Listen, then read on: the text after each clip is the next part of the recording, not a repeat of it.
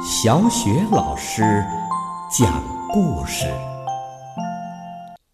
每个故事都是一次成长之旅。宝贝儿，欢迎收听小雪老师讲故事，并关注小雪老师讲故事的微信公众账号。今天，小雪老师带给你的故事是来自《齐先生妙小姐》系列绘本当中的《急匆匆小姐》，作者是来自英国的罗杰·哈格里维斯，由人民邮电出版社出版。急匆匆小姐，急匆匆小姐总是手忙脚乱的。她总是想用最快的速度做完每件事情。可想而知，着急忙慌的急匆匆小姐做事很粗心。她整理床铺的速度啊，实在太快了，以至于整理完了反倒更乱了。她刷牙的时候，由于挤牙膏的速度太快了，弄得到处都是牙膏。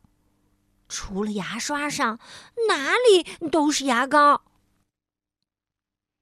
一个阳光灿烂的秋日清晨，急匆匆小姐用比平时还要快的速度起床，用和往常一样的又快又粗心的速度铺床梳头。早上吃完面包以后，哦，说到吃面包啊，小雪老师要插一嘴了。因为呀，急匆匆小姐总是太过着急，所以呢，他总等不及面包机把面包烤好，所以呢，他吃的也总是呃半生不熟的面包。早上吃完这半生不熟的面包以后啊，他就像一阵旋风一样跑出了房子，和往常一样，连门都来不及关。一分钟以后，在离家三英里的地方，急匆匆小姐突然停下了脚步。一位邮递员挡住了她的路。他说：“你要投递这么多信件呀，我来帮你吧。”说着，他就飞快的投递起信件来。但是，他仍然那么粗心。把信件呐撒的到处都是。邮递员非常生气，他怒不可遏，去追急匆匆小姐。哎呀，这个急匆匆小姐呀！可是啊，这个时候，急匆匆小姐已经跑出去几英里了。急匆匆小姐又遇到了强壮先生。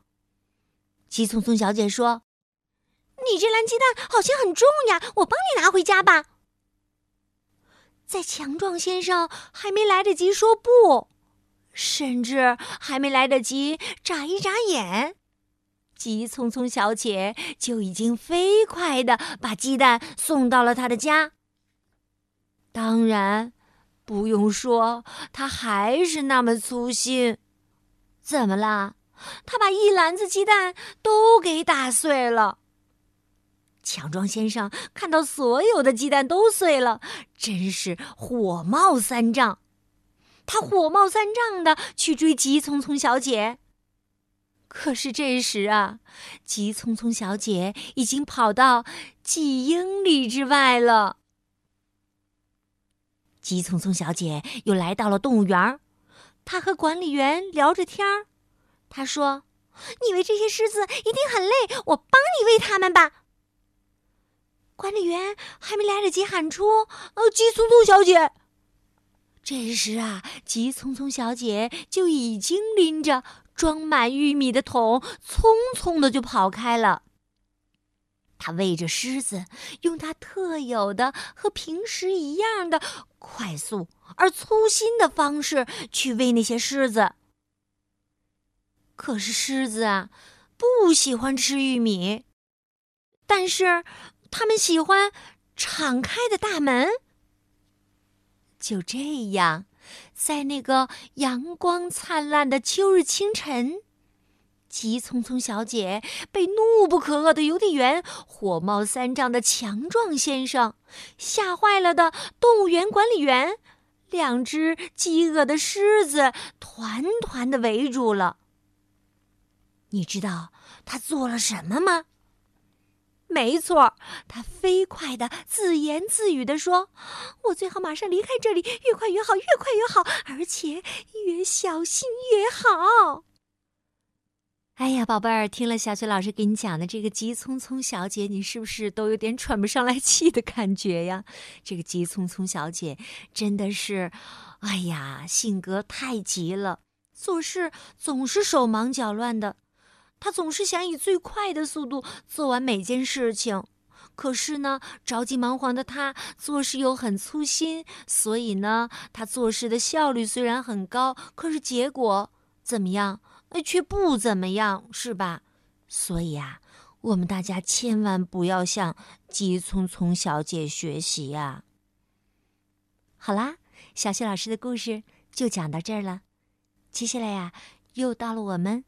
读古诗的时间了。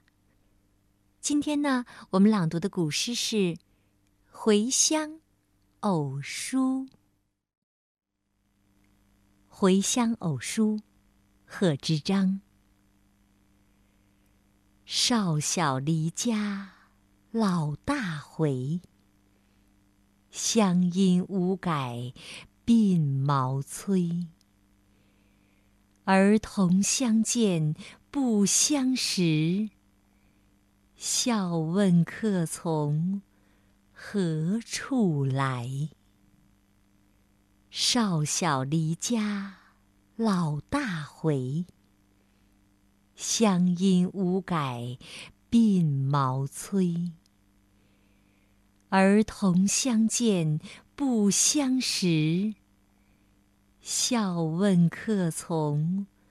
何处来？少小离家老大回，乡音无改鬓毛衰。儿童相见不相识，笑问客从何处来。少小离家。老大回，乡音无改鬓毛衰。儿童相见不相识，笑问客从何处来。少小离家老大回，乡音无改。鬓毛衰，儿童相见不相识，笑问客从何处来。